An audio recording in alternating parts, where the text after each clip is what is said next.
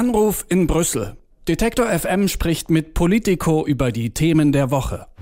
Annalena Baerbock, die ist jetzt seit einigen Wochen deutsche Außenministerin und ihre Antrittsbesuche im Ausland sind noch nicht beendet. Heute zum Beispiel geht es Richtung Osten, erst in die Ukraine und dann weiter nach Russland.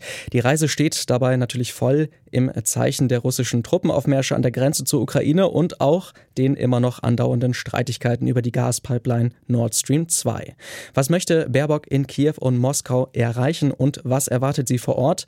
Darüber spreche ich jetzt mit Hans von der Burchardt von Political Europe. Guten Morgen, Hans. Moin. Fangen wir doch erstmal mit dem ersten Reiseabschnitt an, sozusagen. Baerbock trifft sich in Kiew dann mit dem Präsidenten Zelensky und auch dem ukrainischen Außenminister. Was wird da besprochen? Ich könnte mir vorstellen, dass zum Beispiel das Thema Nord Stream 2 da nochmal ziemlich oben auf der Agenda steht, oder? Ja, natürlich, Nord Stream 2 ist da eigentlich immer auf der Agenda. Äh, vorrangig aber wirklich tatsächlich sagen, steht ähm, die, äh, diese ganze äh, Bedrohung durch russische Truppen, die ja, ja um die 100.000 russische Truppen, die da trainieren, auch mit scharfer Munition an der ukrainischen Grenze. Das steht natürlich ganz oben auf der Agenda. Also bei ihrem Besuch heute noch in der Ukraine wird sie sicherlich auch noch mal dem ukrainischen äh, Präsidenten da äh, auch äh, Unterstützung zusichern. Das ist ja auch insofern besonders, dass sie als Außenministerin in die Ukraine reist, aber dort eben ihren ähm, äh, ukrainischen Kollegen, aber auch den ähm, ukrainischen äh, Präsidenten wohl, wie dann hört, äh, treffen wird. Insofern da auch ein Zeichen der Solidarität und Unterstützung senden wird. Und das ähm, wollen die Ukrainer natürlich auch hören, weil in letzter Zeit gab es da ja auch gewisse Vorwürfe aus ukrainischer Seite gegen Deutschland, weil die deutsche Bundesregierung ja den Export von ähm, Waffen oder Defensivwaffen, mit denen die ukrainische äh, Armee dann auch einen möglichen russischen Angriff abwenden könnte, ja unterbunden hat. Und da gab es sogar ja noch am gestern äh, vom ukrainischen Botschafter in Berlin äh, scharfe Kritik und scharfe Worte. Er hat gesagt, dass Deutschland diese Haltung unbedingt ändern müsse. Nun könnte man das ja auch als Symbol sehen, dass ähm, Annalena Baerbock nicht zuerst nach Moskau reist, sondern nach Kiew, auch ein bisschen Unterstützung hier zu ähm, signalisieren vielleicht. Könnte es denn sein, dass es da Bewegung gibt, was die Waffenlieferung angeht? Das ist natürlich jetzt noch zu früh zu sagen, aber wenn man aus Baerbocks Sicht ähm, guckt, natürlich, äh, glaube ich, würde sie da schon ganz gerne äh, einen solchen Wechsel verkünden. Das ist ja vor allen Dingen derzeit die SPD und dann auch der Kanzler, die da zuletzt auf die Bremse getreten haben. Und äh, zumindest, äh, wenn man das jetzt so am, äh, übers Wochenende ein bisschen noch äh, gehört hat, da war ja auch vom SPD-Abgeordneten Ralf Stegner auf Twitter zu lesen, der gesagt hat, naja, man soll jetzt hier nicht irgendeine Eskalationsspirale ähm, oder verbales Aufrüsten äh, reinkommen, ähm, wo es dann auch wieder viel Gegenkritik gab, dass er äh, diese Kritik an den Waffenlieferungen erwähnt hat, aber gleichzeitig mit keinem einzigen Wort die Bedrohung durch russische Soldaten direkt an der ukrainischen Grenze. Also insofern ist da, glaube ich, noch äh, Bewegungspotenzial bei der Seite der Sozialdemokraten, was die Grünen angeht. Da gab es ja sogar schon von Robert Habeck von äh, fast einem Jahr damals die Forderung, dass man Ukraine, die Ukraine mit Waffen unterstützen müsse. Insofern ähm, muss sich da die Regierung in dem Fall sicherlich noch ein bisschen finden. Ähm, es ist sicherlich ein spannender Punkt, das heute zu sehen, aber ich erwarte noch keine, äh, keine unmittelbare ähm, Veränderung dort. Ansonsten ist es natürlich total richtig, dass es ein symbolischen Wert auch hat, dass sie erst in die Ukraine geht. Auch der französische Kollege will da jetzt auch noch hinreisen, Yves Le Drian, ähm, der französische Außenminister. Insofern, man und zeigt der Ukraine Unterstützung und geht danach nach Russland und ähm, wird dort dann eben mit der russischen Seite sprechen, was natürlich noch unheimlich viel schwieriger sein wird. Genau, dann lass uns doch auch mal thematisch ein bisschen weiter dann gehen nach Moskau nämlich. Da dürften die Gespräche, wie du gerade ja schon gesagt hast, tatsächlich noch mal ein bisschen schwieriger werden, weil man da ja weniger auf die Partnerschaft dann wahrscheinlich eingehen dürfte, sondern eher dann auf die Probleme, die es im Moment gibt. Welche Erwartungen hat man in Deutschland und vielleicht auch in Europa denn eigentlich an diese Reise? Kann Baerbock da überhaupt diplomatisch irgendwas gewinnen?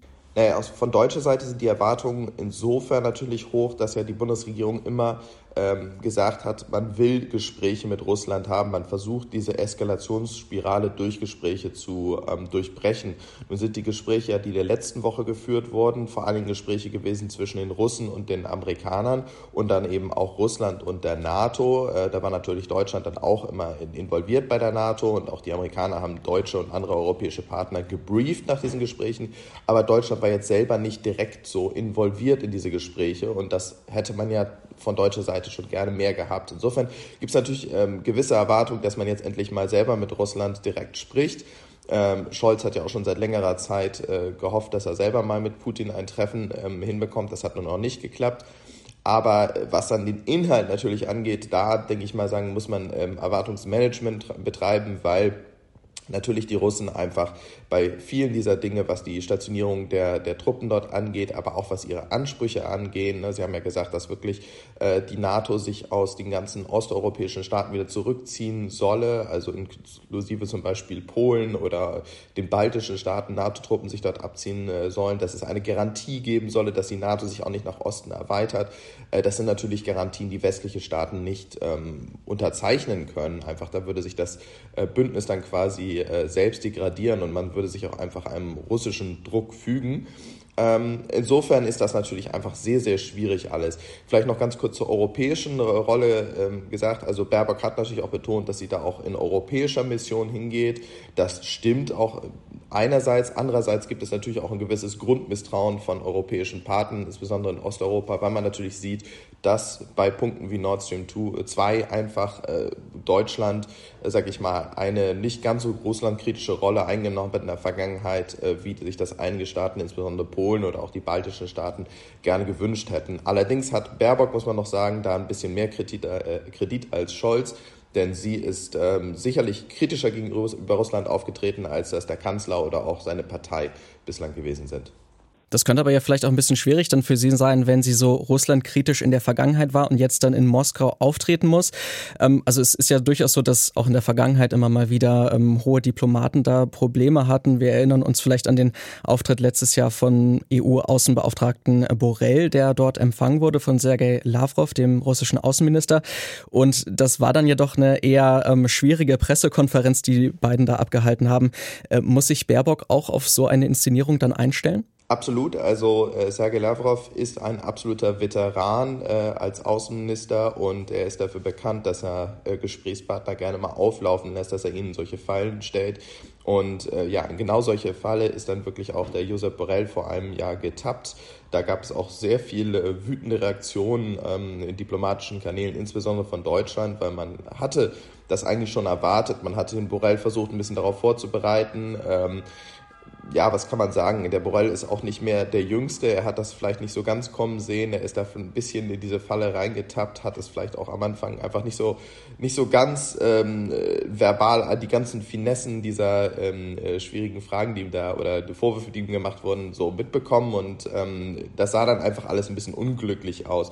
Da ist Annalena Baerbock ähm, sicherlich ein bisschen äh, fitter, würde ich einfach sagen. Äh, und natürlich auch äh, ist sie jetzt, nachdem man diese ganze Vorerfahrung gemacht hat, muss man natürlich auch zu Borrells Verteidigung sagen, ähm, keiner hat damals erwartet, dass es, ähm, dass der Lavrov ihn so dermaßen auflassen lassen würde, wie es dann passiert ist.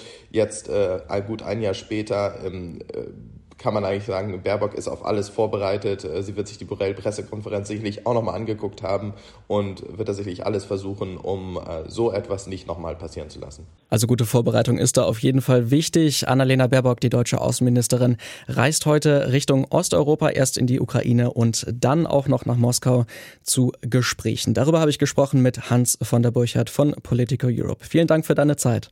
Gerne, schöne Woche. Anruf in Brüssel. Detektor FM spricht mit Politico über die Themen der Woche.